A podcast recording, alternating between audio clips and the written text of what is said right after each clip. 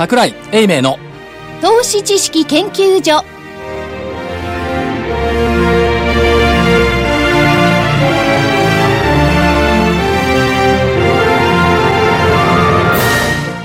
皆さんこんにちは。こんにちは。桜井英明の投資知識研究所の時間です。スタジオには桜井英明所長。今週まではスタジオに入れる。来週ぐらいまで入れると思います。お桜井です、忙しい。行商に行きますか 正木明夫隊長まさきです。こんにちは。福井主任研究員です。よろしくお願いします。そして研究員の加藤真理子でお送りします。えー、今日の日経平均大引けは181円飛び2銭高の14,485円13銭。181円2銭高の14,485円13銭でした。トピックスがプラス19.76ポイントの1182.20ポイント。出来高が概算で19億5552万株。売買代金が概算で1兆8650億円。値上がり銘柄が1506。値下がりが225。変わらずが77銘柄でした。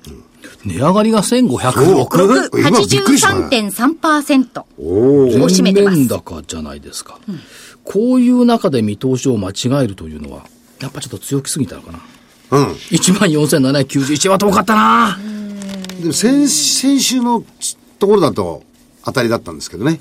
先週ちょっと変更しましたからね。ええー月末にかけて、えー頑張るだろうとはい。思ったので、すいません間違えました要請にしたい。今年に入ってからずっとダメですね、これ。そんなことないよ ちょっといやいや、当たり外れじゃなくて、それにね。いやそうどはどういう相場になってしまったんでしょうかね。まあみんながなんていうの やる気です？やる気です。とまあ、また怒られるのややる気なしレス。あ、はい。ということでしょうかね。それからまあ、商いも薄いということと、それから、4月はこれひどかったですね。日経平均株価3.5%下落、トピックス3.4%下落で4ヶ月続落、マザーズ指数9.1%、こっちきつかったね、どっちかっていうと。小型株が結構きついっすでよ。すよね。いや、小型なんですけど、マザーズは4ヶ月続落で、4月が9.1%下落、ジャスダック平均は2.5%、で、3ヶ月続落。だから、マザーズがきつかったということは、バイオの下げとかね。ありますね。ゲームの下げとかね。その辺がやっぱりちょっと効いているのかなということで、4ヶ月続落。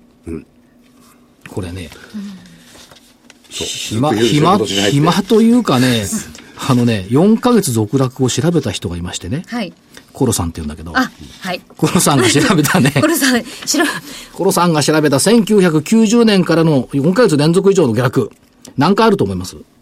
ないんじゃないですか？あります 調べたんだからあるんじゃないですか？こんなめめ珍しいことはないと思いやいますよ。、結構多いよ。1、え2、多いですか3、4、5、6、7、8。今回で8回目じゃないや、9回目。9回目。はい。ちなみに、90年の12月から91年の3月でしょ？あ、4ヶ月ですね。で、97年の8月から11月。それから、これあれですよね、金融不安の宅銀山一の直前の4ヶ月ですね。かな。97年ね。それから2001年6月から10月。はい。これ IT バブル崩壊の後ですよね。2002年7月から11月。これ確か2003年の4月に安値つけに行く途中ですよね。日経金の。で、2004年8月から11月。で、あとは結構このあたりから市場参加者した方多いと思います。2007年11月から2008年の2月。で、2008年7月から12月。で、えっ、と、昨年13年5月から8月。都合8回。あ結構ありますね。あります。で、このパターンでいくと、はい。ただ4ヶ月続続落すると、それが反発してももう1回続落してるのが多い。だから、あや戻しになっちゃうのかな、過去の歴史から見ればといったところ。傾向としたら、あれですよね。年の後半。まあ、中旬から後半ぐらいのところが、連続安っていうのが多いですね。年初っていうのはあんまりない。とかですよ。そりゃそうでしょう。ジャニアリー効果っちゅうのを言ういやいやいや、それは確かにありますけどね。でも去年が夏場だったでしょ ?5 月23日以降のあの下げで、8月まででしょ、で実際だけど去年下げたって言ったって6月12日 ,12 日までの3週間で日経平均3000下げたっていうイメージだった。今回はじわじわと下げてるっていう嫌な感じですよね。ですね。だから4ヶ月連続と。しかし、その世のみんなと同じようにね、悲観論ばっかり言いたくないんで、あまり計算してないと思いますが、えーっと、日経平均採用銘柄の一株当たり利益。はい。この子いいでしょ？ね。どう考えてそも。このとこいいとこや、ちゃんと。っていうのは、この前、ほら、株屋だね、計算しないで勘弁もんね。先々週、電話したじゃないですか、所長に。電話した。あの、どっから？日経平均の EPS がこれだけ決算の数字が出てくると、はいここから徐々に徐々に上がってくるでしょ。どこまで上回ってきたんでしたっけ1000円を、ええこれね、昨日が日経平均14,304円。はい。PER13.71 倍。EPS1043 円。1043これ13.71倍の方が結構大きいと思うんだけど。ですね。うんで、えーっと、休みの前28日、えーっと、日経平均14,288円、PER13.83 倍、EPS が1033円。ということは、1日開けたら10円上がってんだよ。あちょうど本当10円ですね。よね。うん。うん。で、ちょうど先週の木曜日4月の24日が日経平均14,400飛び4円。ほとんど今と変わらない、ね。PR は14.1倍。EPS は1000飛び21円だったから、この1、2、3、4日間で20円上げたのかな。っていう感じ？それが何だっていう感じの相場ですよね、だからね。何も反映されない。反映されないですよねそうです。だから誰も計算しないから。いや、計算してるのはやっぱりそういう相場なんじゃないですか？まあねそう言われりゃそうかもしれない日本だけが置き去りにされてますよね。ニューヨークは最高値。いやー、 sell in May にちょうどいい状況になってきましたね。ね、なんか売り、売りやすい感じですね。ニューヨークはね、確かに。ニューヨークはね。そうですいで、日やー本、日本はそういう意味で言ったら、ニューヨークと違うじゃないかって言ったけど、あの、バイオが売られるなんていうのは、その時だけはね、日本は。売りに関しては、素直に交換します。交換、交換ってやつ反応する大体さ、な、ナスダックでバイオが売られたからって別に日本のバイオ売ることないと思うんだけどね。と思いますけどあれはやっぱり幻想なんでしょうね。大体向こうで売られるとこっちでセクター売られるもんね。じゃあ次はどこかなあっちが IT 相当売られてますからね。あ、ただね、はい今ちょっと取材したんですけど、えっとね、今日9678の金本って新高値取ってるんですよ。はい。いいですね。でしょ？うん。で、えっと、3400円台かな、入ってきて、不自然に思った。ね？なんで金本が今日新高値取るんだ？と、まあ21日、あ先先週も取ってるんですけども、で、聞いてみたら、やっぱりね、まあ、札幌行っても聞いたんですけど、とにかくすごいヒアリング構成だそうです。ああ、なるほど。欧米押し混ぜて。で、先週ぐらいまででしたっけ？あの、欧米の方ずっと IR で回ってられたのは、金本さんのそういえばなんかボストンにいるって来たね。びっくりしましたよそういえば。まあ、非常にあの、IR 担当の太っちょさんが、ボストンっていうのがぴったり合ってましたけどね。ええ、あの逆の意味ですけど。えよくわからない。え、いやいや、それ元になってる、まあ、アベノミクス、あるいは、2020年のオリンピックかどうかわかんないんですけれども、どこまで持つもんなんですかね。まあ、アベノミクスだとすればもうそんなもんは、これねダメだっていう話は確アベですよね。ミクスだけじゃなくてね、意外とみんな気がついてないのは、あの、県機の排気ガス規制ってなんですあよ。あ第4次規制、はで。これ買い替えなきゃいけないっていうところがたくさんあるんですよね。だからそれは、あの、アベノミクスにか関係なく、環境関連という観点から買い。替えしなくちゃいけないっていうのがあるんで、そういったところ出てくるでしょうし、それから、オリンピックにかけてのその、建設需要っていうのは強まってきてますから、まあ、セメント業界がずっとオリンピックまでいいだろうって言ってるのと同じで、県機レンタルもやっぱりそこまでは多分いけちゃう。で、あそこの業界がずるいのはね、県機いらなくなったら売りゃいいんだよね、あれ。母価がすっごい安くなってるのに。セカンダリーでね。もうセカンダリーで売って純利益上がるっていうその体質持ってるから、どっち転んでも儲かるのよな、あの会ああいう会社は。先週ちょっとあの、こういうものを使ってる会社、あの、事業会社、事業者さんと話してたら、はい7年先まで、あの、県機のおリース契約っていうのが入ってて、抑えに行こうとすると大変らしいですよ。ないんだ。ないんだ。あだから先手を打っても先々と。そう。ない。もう機会がね、本当にないんですって。だから人が足らない、機械が足らないっていうのが、今のそのこういうう大型重機を必要とする現場の実感らしいですよ。でこの間、2件も乗ってましたけども、そのトラックまで足りないっていうね。みたいですね。イスズとかね。まあ、昨日ちょっとあれでしたけども、イスズなんかそういう意味では足りない。って言ったとこど、ろどこでそんなに使ってんでしょうかね。あのー僕がたまたまあれしてたのは、あのー定期修理。あの、プラント外、プラント関係の、あのーコンビナートのですね、こういうものをじ、あのータイムリーにやっていかなきゃいけない部分が一つあって、これはディマンドとしては安定してあると。まあで、プラスアルファで、一つあのーこれ表に出てこないんですけど、たまたまその人が関係してたのは、岩国なんですよ。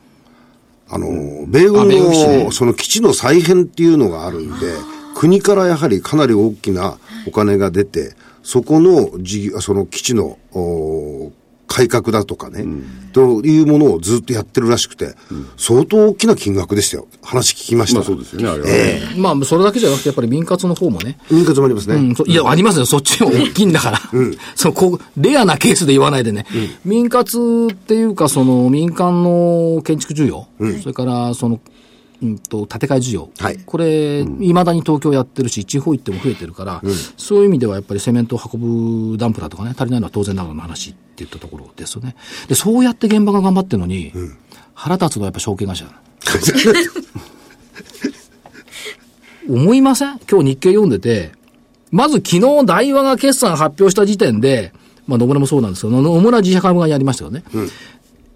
24年ぶりの最高益。大和。しかし今期見通しと配当予想額なし。なし。まあ通常そうなんですけど、これおかしくないですか？大和証券のアナリストって他社の経営とかに文句つけてんのに、自分のところに文句つけないのかよ、お前らは、みたいな。でも、それは、アナリストが話す話じゃないでしょ。経営が話す話でしょい。や、経営が話す話だけど、お前のところのアナリストがそういうことやってんだから、経営もちゃんと出せよ、今期見通しと思わない、ちゅうか、今期見通しの出せない証券会社の経営って相場感何もないってことでしょ？あの、過去に発表された中堅のところは、あんまりアグレッシブな数字出してませんでしたね。うん、出してないけど、出してんじゃん。であ出してます。ね？無論。これ、大和、大和って一応大手って言われてんだよ？大手です。出してないんだよいや、一応じゃなくて大手です。大手ですはい。ね？出してない。で自分のところの会社の見通しが読めない経営陣がね、相場読めるわけないじゃん。それはそうです。そう思いません？思いますそれもずるくてさ、そう何このめ、あの免罪符みたいな有価証券関連業の業績は経済情勢や相場変境、相場環境に大きな影響を受けるって。当たり前じゃんね。それ何十年経営してるそれ。でも、ということは、逆に言うとあまり、あのーポジティブに見てないってことじゃないですか？いや、そうそうと思います。だけだけど、その業績予想を行うことはこんなんて、職務放棄だよね。これ怠慢だよね。と、私は個人的に思います。いや、そうなってくると、先週のね、話のように、国債がどうなるなんてこと絡んできますからね。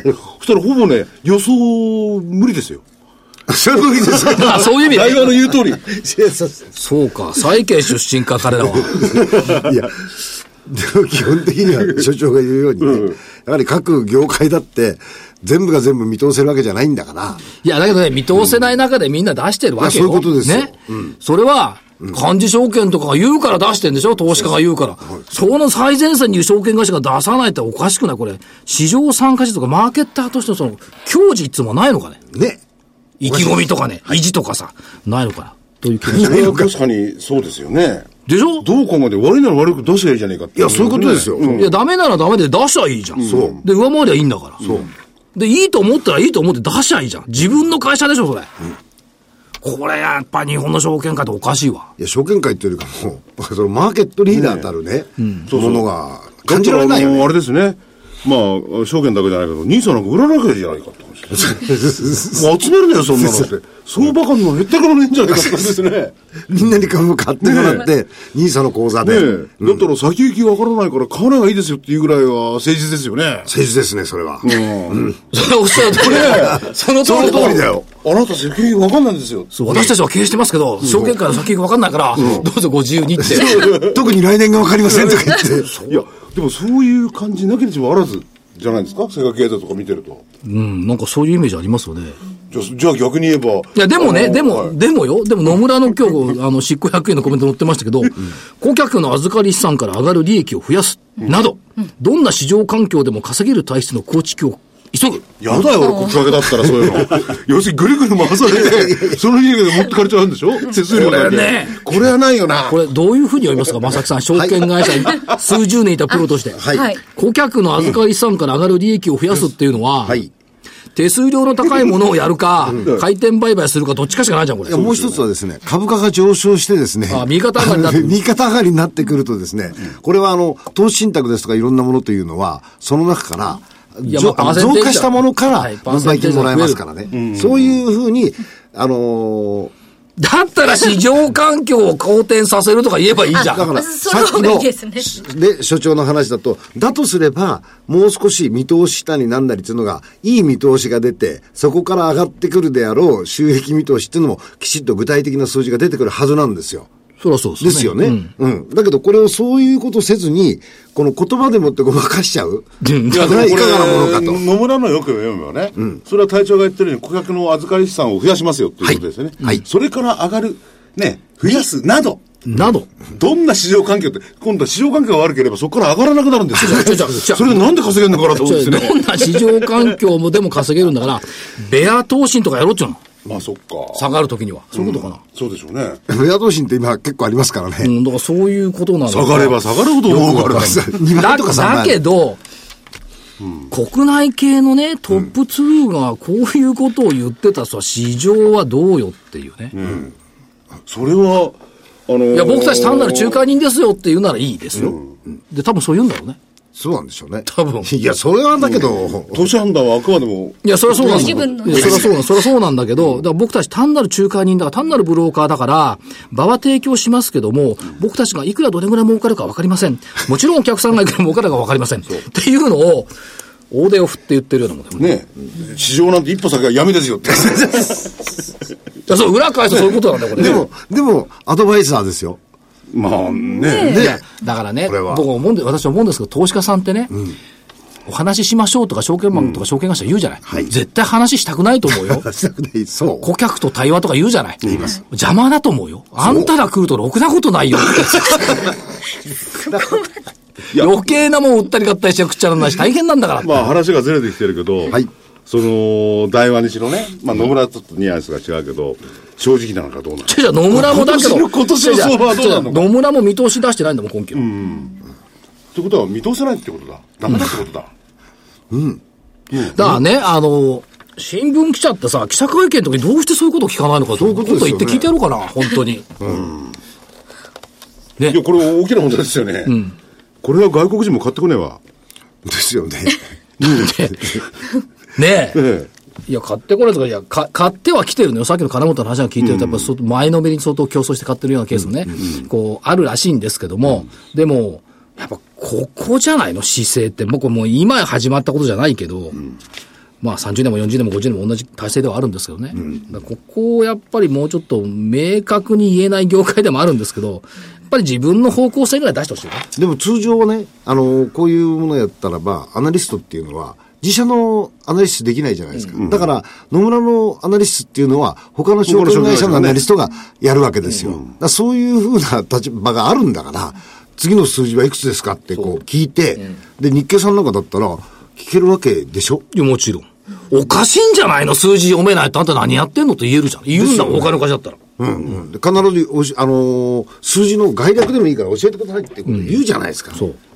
でも、全体的なところでいけば、政治的にはね、TPP がいつだけできるのか分かんなくなって、全体の大きな流れが分かんないですよね、これね。はいはいそれで、やっぱりウクライナ情勢なんか、日本人はあんまり気にしてないのかもしれないけど、非常に大きい影響を経済にも与えてますよね。例えば、G8、G7 か、と G20 ともう、この方向性が違ってきてるんですからね。そう経済がもう違うですよね、これね。そういうところ見れば、投資なんかできねえわと思うのが普通だと思うんだよ。そういうふうに言いたがる人多いもんね。うん、いいと車に構えて見てるね。よくそれだけ悪い材料ばっか持ってきて言うよね。いやいや、悪い材料、だって、ああえて探してんじゃないコロッと悪い材料あっちから来るんだもん。いや ここれがまた不思議なことに、見えなくなるんだもんね。見えないふりしてるだけの話ところが、EU、さっきあの、日本の株は下がってるっていうの言ったじゃないですか。ヨーロッパの株ってしっかりしてるんですよね。しっかりしてんですよ。いや、だから、あの時ね、慌てふためいたあのヨーロッパ財政危機でね、大変だって川沢の連中言ってたじゃん。言ってましたよ。もうこれ世界経済崩壊する。ふざけんなって。みんな戻ってきて、いギリシャ国債なんて、我を我をと買いに来てるじゃん。あれだけ騒いだ連中が、でも今知らん顔してる。これおかしいですよって。だからそのね、その恐怖を煽いやつをね、喋るだけ喋って煽って逃げちゃう。でも、あれじゃないか、これだけマーケットが静かになると、はいあのー、所長たちとよく話してるように、あの、偽物っていうかね、まがい物はだんだんだんだん排除されてくるじゃないですか。いろんなこと話してた人たちでそうも。かなまだたくさんいると思うな。いや、まだ言いますけども、徐々にこう、そういう人たちの、こう、なんか出番が少なくなるんじゃないかなという。いや、というのも、あの、本物なんかとっくに死んじゃってるかもしれないから。死んじゃってる。そう、そういえばね、あの、困るのがあってね。例えば、まあ私のところ会社あるじゃない、会社の新入社員が今朝ね、すいません、お忙しいでしょうかって来たのよ。何？って言ったら、すいません、私株を始めようと思うんですが、それに際しての注意点は何でしょうか？っていう質問に来たわけ。うん。なんて答えると思う？なんてことなんです？かくそ忙しいところにね、人が原稿書いてるのに、すいません、株を始めようと思うんですが、注意点はどんなところでしょうか？その人を、あの、証券外務員資格とかって。あるわけないでしょ、新入社員なんいだから。や、じゃあ僕が言いたいのは、あれを受けることっていうのは、資格を取るためじゃなくて、勉強する、うんいや、それはいいんだ勉強が好きなやつはそれでいいんだ。そうじゃなくて、あの、資格と勉強の好きな人は取りゃいいんだ。そうじゃなくて、なんて答えたかっていうと、まず、自分が分かんないことを解決してから分かんないことを聞きに来たらどう？って言ったの。ああああ1から100まで全部説明したら、あんた何時間かかると思う？いや、だから何がわかんねえかがわかんないんだから。そうそういうことなんですよ。そうなのよ困っちゃうんだよね。いや、聞くことはいいのよ。聞くことはいいんだけど、漠然と一般論で聞かれてもさ、いや、そしたら3日間セミナーやりますかみたいな話になっちゃうじゃない。忙しいんだから、10分くらいで終わりたいじゃない。ということは何が分かんないかを明確にしてから聞かないと、物事はいかんなっていう。最近ね、まあ先ほどの話と全然違うんですけど、証券のいら詐欺とかそういうのもね、増えてるっていう新聞出てますからね、気をつけていただきたいですよね。ちゃんととにかくいろんなことを質問する。でちゃんとこうした知識を持つ。はい。ね。ただね、その一方で、その新入社員がね、株買いたいっていうのは、やっぱりね、マーケットがね、少額の金額からできるようになったっていうこの恩恵は、昔だったらありえなかった。うん。まあそれはありますよね。まあそういう意味では、ごく一般の人たちに、マーケット自体は近づいてきてると。まあ近づいてきてるっていうよりも、あの、あるものが離れてってるから、それしかない。離れてってるから。年金も何も当てにならないですからね。そうそうそうもう若い人たちは、もう株しかないんですよ。株しか努力しかない。株しかない。株しかない。いや、定期預金もあるよ。定期預金もあるけど、定期預金はインフレになったら弱いからね。まあね。デフレには強いけど。ね、来年になってもインフレ率は2.1%。アメリカだけどさ、定期預金ってしたことないね。個人的に。あ、それはあんまりないですね。したことある？うんありますよ。嘘ありますよい。や、福井さんほら、経済的にあの、余裕がだから僕らはほら、経済的にキャッシュフローが回らなかったから、預金になんかいかないんですよ。そう。定期預金ってそういえばしたことないわ。でしょ？うん。うん。昔はあの、良かったですかね、金利がね。よかったです。そうです。まあそういうことを含めて、今日は正木さんと昔一緒に仕事したことがあるって珍しい方がゲストで。珍しい。方っていうか、有名な方です、この方は。珍しい方がゲストで上なんで。いろいろとあの、あの、我々の共通の師匠である、三原先生ともはいご縁のある方なんで。いや、三原先生のご用はいいんですけど、はい正木さんと一緒に働い方ことがあるっていうのは珍しいよね。珍しいですね。そうですか？でも、で、正木さんはメリル・リンチ25年いたけど、この方はあの優秀だからそんなに長いことおられなかったと思うんです。この方はね、非常にあの、おなんていうんですか、引く手あまただ。はい。えそれであの、今まで我々がくだらない話ばっかりしてましたけど、これから先のね、あの経済がどういくのか、株価、まあ市場がどういくのか、なんて話もね、セオリーも含めてね。ええ。あのー聞いてる皆さんは、いっぺんここで、あの、なんていうんですリセットしてます。か今までのことを忘れていただいて。それでは、ここでお知らせです。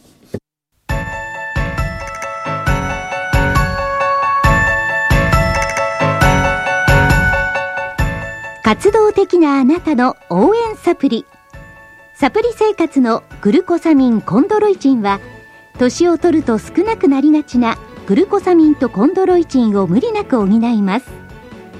階段の上り下りや立ったり座ったりが気になる方やお散歩スポーツを楽しみたい方におすすめですサプリ生活のグルコサミンコンドロイチンはグルコサミンの含有量が10粒あたり 1600mg コンドロイチンが 300mg と豊富です。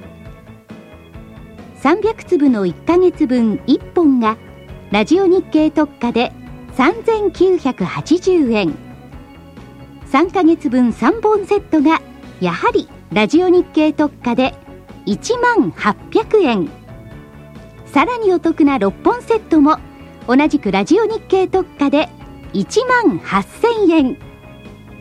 いずれもお届けには送料500円がかかります。ラジオ日経だけが特別価格でお届けするサプリ生活のグルコサミンコンドロイチン。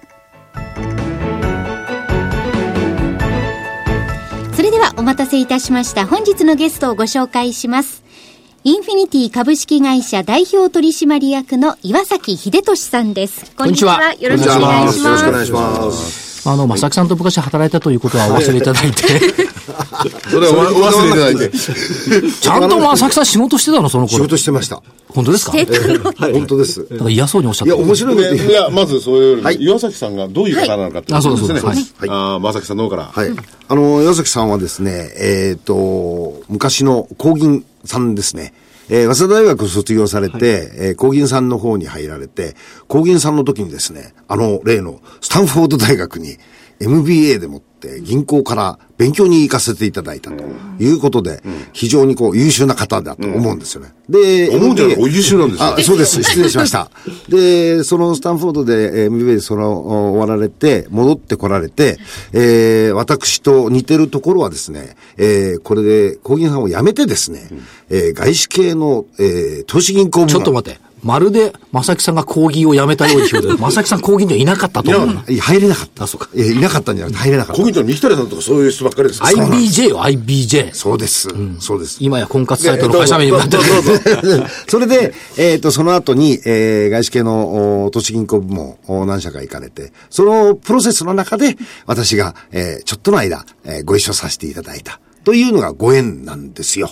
はい。で、えーもう一つ共通なのは、あの、ここにおられる方、皆さんなんですが、あの、三原敦夫先生、三原さんのおお昔からのお知り合いの中の一人で、えーいろいろとおこういう事業をされるのについて、三原先生からもアドバイスをいただいたと。こういうことがあって、で今回書かれた本もですね、実はウォーレン・バフェット、ピーター・リンチと、この辺のところがですね、三原先生と相通ずるところがあって、えーまあ、私もこの間この本読ませていただいたんですが、非常にあの、投資のセオリーといいますかね、こういうものをきちっと解いておられるんで、まあ、こういう簡単な時期ではあるんですけど、ぜひ、あの、岩崎さんの話を皆さんに聞いていただければ、えー今後の投資、資産運用にお役に立つんだろうなと。こう思って、えーお願いをして、で、おいでいただいたと。こんな次第でございます。これ大体正木さん自分で本持ってさ、貸してくんな。違う違う違う。何の？本読んでないじゃんこれ器用全然綺麗なままじゃん。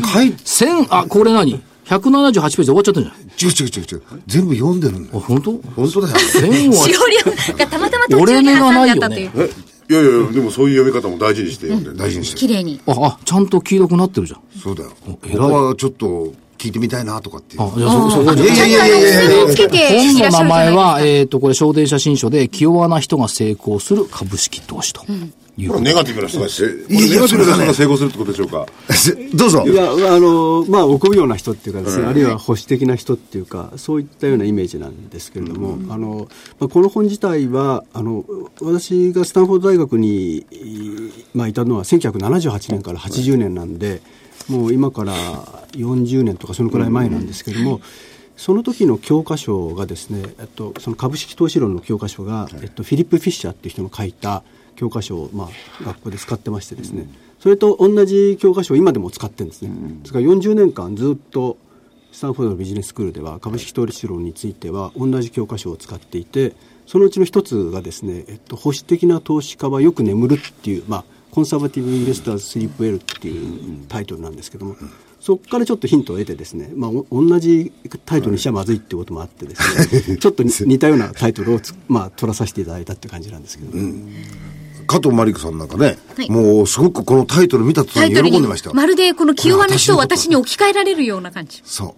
う。だから、清和っていうのと保守的がこう、パラレルなわけですよね。まあそうですね。ええ。保守的なんだから、清和じゃないんだよ、やっぱり。そう。なんですよ。そこなんです。大体さ、気弱じゃないと思うよ。すっげえ頑固だと思うよ。え？いや、が清和ですよ。頑固というのは、まあ、バカと気丈、気気丈じゃないか。で、ごめんなさい。で、このご本のですね、はい。えーまあ、趣旨って言いますか、そのフィッシャーさんのね、はい。まあ、本を元にしたっていう方はちょっと失礼なんですけれども、基本的にはそういうことになるわけです。そうですね、あのフィッシャーの本がですね意外と日本では紹介されてないんですよね、はい。でバフェットの本は、まあまあ、山ほどっていうかですね、三原先生も何冊か出されてますけれども、あのあるんですけれども、まあ、バフェットの師匠っていうのは実は2人いてですね、あのグレアムグレアムっていう、まあ、あの証券分析っていう本を書いた人と、それからフィッシャーと。で自分は彼はまあ85%グレアムで15%フィッシャーだって言ってるんですけどもその証券分析の方はまあ結構また本として出てるんですけど、フィッシャーの本っていうのはほとんど出てなくてですね、まあ、それをまあ紹介したいなというようなことが趣旨でまあ書いた本なんですけど、そのフィッシャーさんの投資の基本っていうんですかね。はいまあそれは本よりはわかるんでしょうけれども、かいつまんで、んどういうような。これ非常にバフェットに似てるんですよね。ですから、まあバリュー投資に近いっていうかですね、その、やはり企業を分析してですね、いいと思うものを買って、まあ長く持ちなさいと。まあ基本的に売るタイミングっていうのはほとんどいいものを最初にきちんと買ってればですね、ないですよっていうことで、まあ彼自身もですね、モトローラ株を昔買ってですね、はい死ぬまで持ってた。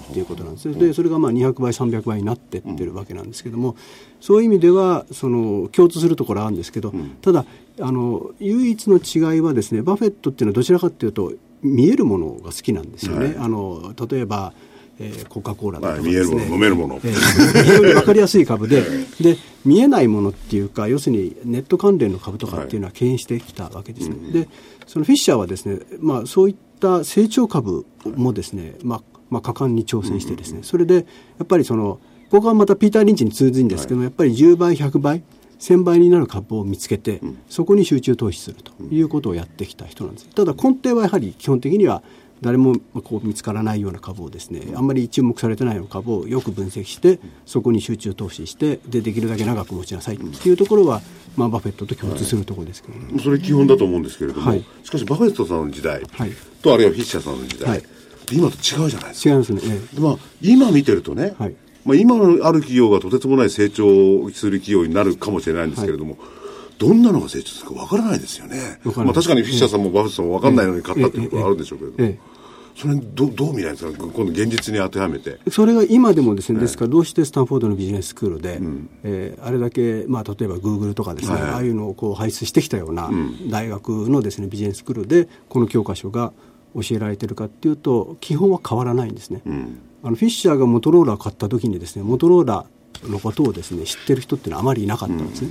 でモトローラっていうのはあのテレビの会社だってみんな思ってたわけです。で現実問題としてモトローラっていうのはアメリカでテレビ作っていてこれを松下に売るわけですね。で,、えーでもう全然その違う半導体の会社の本でどんどんどんどん進化していっていくわけなんですけども、そういったこう進化をこう最初からこう見通していてですねもともとこの会社が持っているまあなんていうんですかねえー基礎体力っていうのはすごいものがあると。でしかもここの半導体っていうのはやっぱりこれからとてつもなく開けると思うんですね、そういうのを見抜いていったんですね、フィッシャーはです、ですからこそずっと彼はこれを持ち続けていたということで。でこれがテレビの会社でいずれ日本にやられるぞっていうふうにまあ、その時の投資家っていうかアナリストたちはみんな見てたわけですよね。それだったらばやっぱりそれだったらソニー買った方が松下買った方がいいじゃないかって、まあ、当時の、まあ、アメリカでは人は思ってたわけですけども、フィッシャーはこれは別にテレビの会社ではないと。通信機器の部門だけでですね、要するに、まあ、株式時価総額以上のですね価値をそれで生み出してるっていうのを彼は見抜いてですね、それでずっと持ってたっていうのがあってですね、結局その時代がどういうふうになろうとですねやはり世の中の人が見ている見方とと同じ見方をしてたらなかなか、まあ、マーケットには勝てないんでですね。やっぱり自分だけが分かっているところを見抜いてですね、それでそのやってることをやっぱり信じるしかないというような考え方ですね。これあのフィッシャーのおじさんはですね、96歳まで生きられたと、でそこまで現役で投資活動を行っていた、はい。で面白いのはね、息子のケニスさんがね、70を超えたあたりから投資判断を間違うことが多々あった。70歳で引退していれば経済的にはもっと裕福だったと。ケニスさんは言ってるんだ。これあの、所長、各編集の中にフィッシャーさんのことが入ってますよ、あの DVD で。入ってるよ。はい、だからいいことでもこれいいのはあの70、上に出して70を超えたあたりから投資判断を間違う。正木さん、あともうちょっとだよ。そうなんだよ。ありがといや、それで岩崎さんね、その本でこういうこと書かれてて、はいまあ本当にその通りなんですけれども、ただ、その通りでも、えー、投資家の皆さんはなかなかそれができないんですが、はい。現実今これと日本の株式市場を見ていて、はい。その岩崎さんを見てフィッシャーがね、はい。い、たらあるいはバフェットさんだったら、はい。こういうのを選ぶようになって銘柄結構あります？今の、今の上場してる株で。とそれはあると思うんですけども、ただ、要するにあの別に日本株だけで選ぶ必要はないええもちろんわけですねですから世界を見てみるとやはりこれから伸びるなと思われる会社の株っていうのは結構あると思いますね。世界ですよね。そうだ、こんな狭いスタジオにこもってちゃいけないんだ。そう世界。日本にみこっちはねんなで飛ぼう。世界。飛ぶってどこへ飛ぶの？え世界。だからあの、違うか。あのーあれです、フェイスブックでもなんでも、はい。今はいろいろこうね、株価の動きが激しい、ええええああいうのが出てくること自体、アメリカの株式市場って健全ですよね。そうですね、フェイスブックが出てきた時は、みんなこれ、あの値が高すぎると言ってですね、それで、えー、出た後すぐ、まあ、下落したわけですよね、で結構、まあ、買った直後に買った方は、あの出た直後に買った方は、まあ、損された方も多いんですけど、今はもう全然、もうものすごい上に行っちゃってますから。あのそういう意味では、やはり、えー、なんていうんですか、グーグルも出た時は、その100ドルで仕事出たわけですね、はい。はいはい、それが1000ドルも超えちゃったわけで、うん、まあ、今、株式分割して半分になってますけれども、ただ、いずれにしても持ち株が倍になってますから、いずれにしても10倍以上になってると。いうようなことで、で、えー、まあ、やっぱりそういうのっていうのはこう、どんどん出てきてるっていうのと、うん、それからそこで見逃してもですね、はい、あの、まあ、私自身もそのアップルなんかですね、最初見た時はものすごい安かったんですね、うん、でこれ買おうかなと思ってたんですけども 当時からまあスティーブ・ジョブズがですねちょっと健康問題がいろいろあるとか言われていてで、まあ、見逃してきたんですよね、うん、でもうもうどんどんどんどんその見逃してる間に、うんあの10ドルだったのがもう100ドルになってですね、で200ドルになって高くなって、これやっぱしまったなと思ったんですけども、うん、でも200ドルの時に買ったわけですよ。はい、で700ドルまでになりまして、まあ、今もうまた一旦起こって、まあ、ほとんど今600ドルついてるんですけども、そういう意味では、まあ、200ドルで私と同じタイミングで買ってた人は3倍ぐらいになってるということなんで、えー、なんていうんですかね、やはりそのどの時代でもですねそういう株っていうのはあるし、それから見逃してその手遅れになるってことはないんですね。これ、フィッシャーが非常にいいことを言ってるんですけどもそのフィッシャーの言ってるいくつかのいいことの中で3人の学生のシオリーがあってですね学生が3人いてそのうち A という学生に投資するか B という学生に投資するか C という学生に投資するかと。で A という学生に、まあ、要するに自分が例えばその学生の年収要するに初年度の年収の例えば10倍を金貸し付けますと、はい、その代わり彼が生涯にわたってか毎年ですね年収の10%をですね返すと いう契約をその学生とするっていう話なんですよね。で A という学生に投資してですねこれがすごく彼はまあ会社の中でどんどん出世していってですねまあもう社長も間近でですねストックオプションももらえるというようなことになって彼の年収はすごいとですから初年度の年収の10倍投資してもですね十分もう A っていうのは元取ってるわけですね。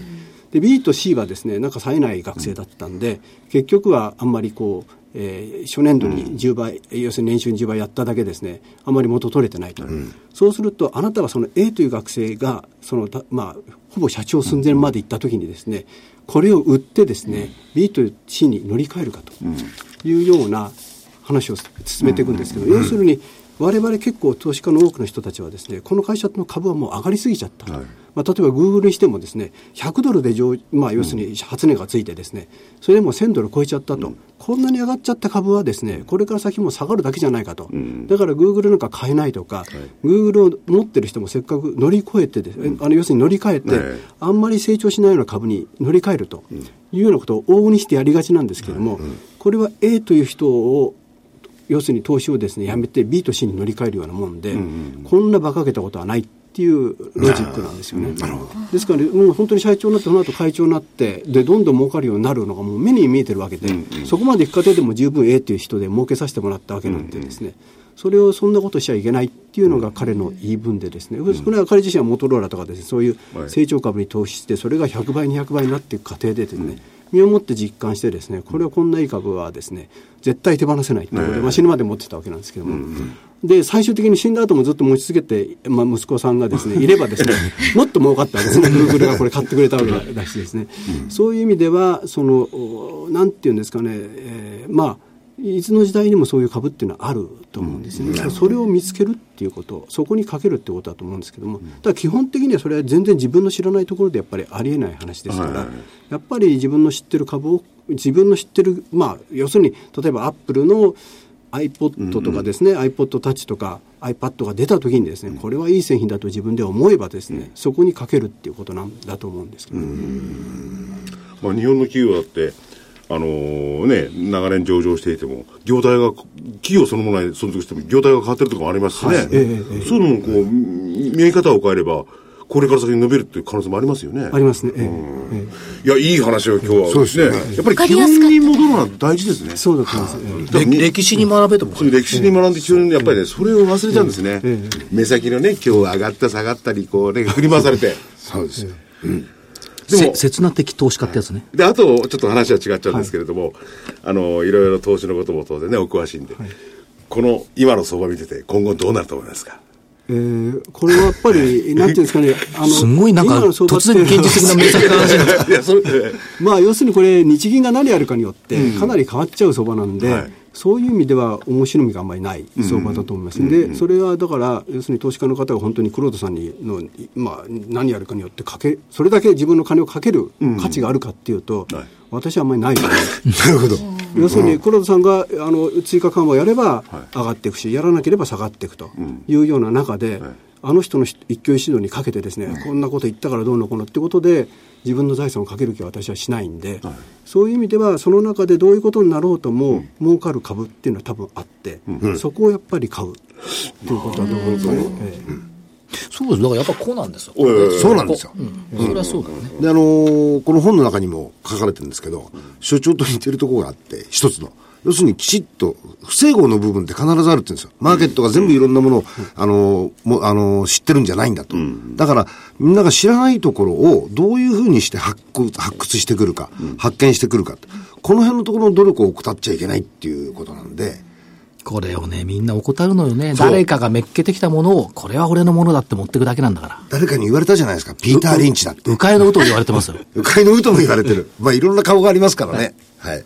いや、でも今のね、岩崎さんのその、ね、黒田さんの一挙手、こうね、一挙手を見てて、それにかける、まあ、金融とかそういうのもありますよね。すぐにこうそれよりも全然違う伸びそうなところを今から探して投資したらいいってことですね。そうだと思います。ですね。うん。そうするとやっぱりあれに巻き込まれちゃうんですよね。じゃあ巻き込む人がいるのよ。雇用統計がどうだとかさ、大事そうに言うわけ。うん関係ないじゃん、通貨するだから、それに左右されない銘柄でいいものを見つけるんですね。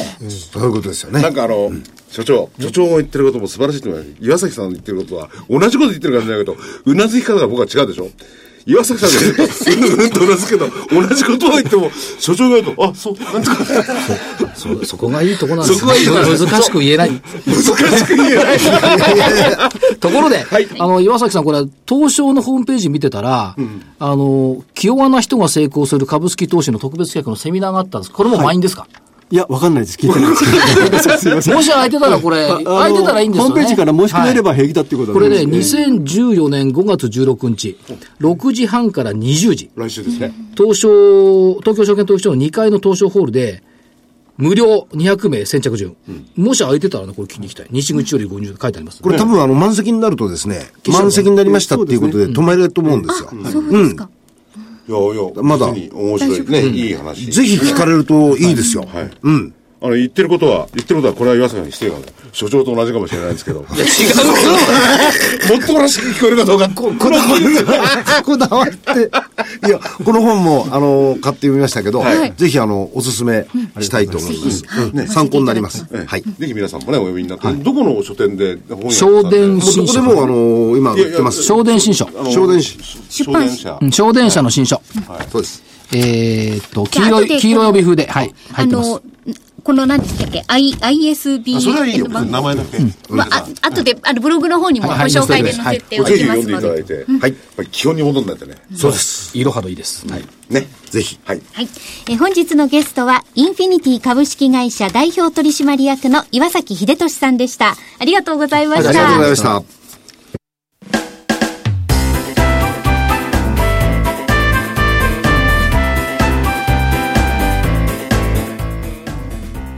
花粉症の皆様に嬉しいお知らせです。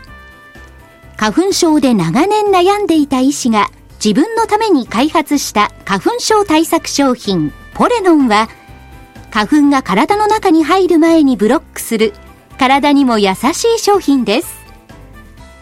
ポレノンはペクチンなど自然由来の素材が花粉などの細かい物質を吸着して花粉のアレルゲンの体内への取り込みを防ぎます。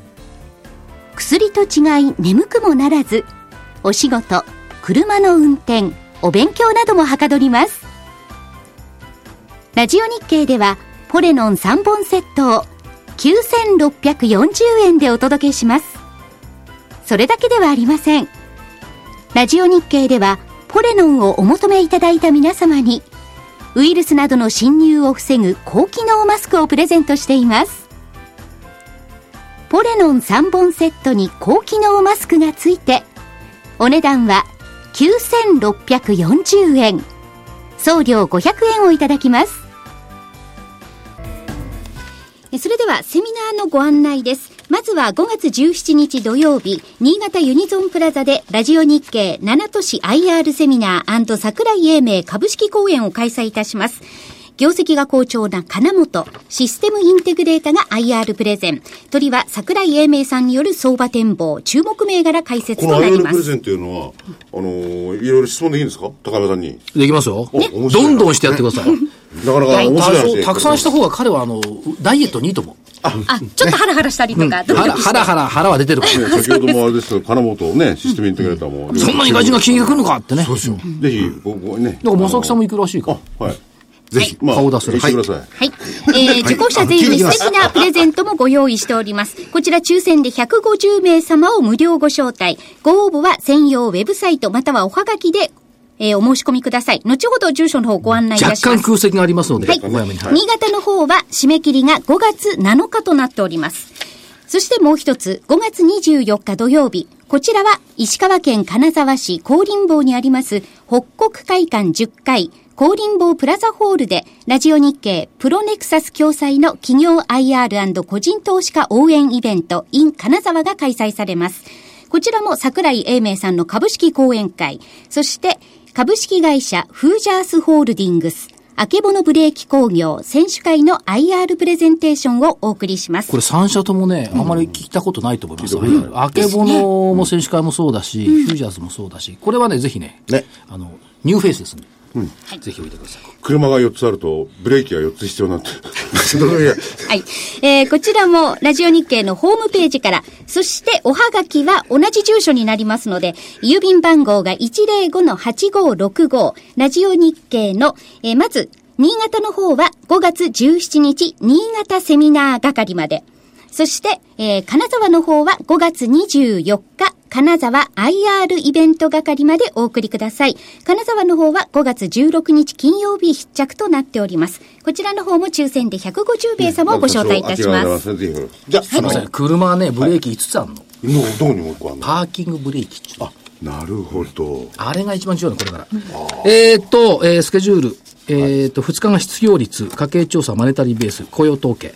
で、来週は3日間しかありません。えー7日が3月の消費者残高、それから BOE の金融政策委員会、8日、都心オフィス空室率、えー9日、えー中国の4月の生産者消費者物価といったところでしょうか。まだ連休の名残のありそうな週ですよね。休むんでしたっけ？はい。え？えなんか休むとこえ。い？やいや、休みますよ。えっと、来週の見通しはワイドにしました。下、4月28日。ワイド？競馬じゃないワイド？ちょっとね、ワイド？いや、ほっといて。なんかこう、外したくないという、そのね、リスクを取らない姿勢が嫌だなとか。いや、14,224円が下。はいえー上が上限1531、3月7日、こだわります。抜けるようにということですね。はい。5月ですよ、5月。あっという間に。 sell in May ですね、はい。いや、 buy in May といやいやいうふうに最近言ってますね、 sell in May にはならないんじゃないかと言ってましたもんね。だからもう、 buy in May を合言葉にしようかなと。私だけです。今週外してんのぞ。来週の動向をそんなこと言われてちょっといや不安。来週これはワイドスプレッドですから。う。ちょっとね、え？いや、スプレッドだってワイドっつだワイ ド。スプレッド。で、ビッドオーバーが広いんだもん。いや、1000円ぐらい持っとかない。いやで連休中になんかあったら、これ、ビャーンと上行ったら、売り方たまんないよ、これ。そうですね。だから投資家の方もそういう投資したんですよね。ちょっとね。広めに。ワイドにしてくださいワイドすごい、いはいろいろですね。はい。それでは今週はこの辺で失礼いたします。皆さんまた来週。さようなら。さよなら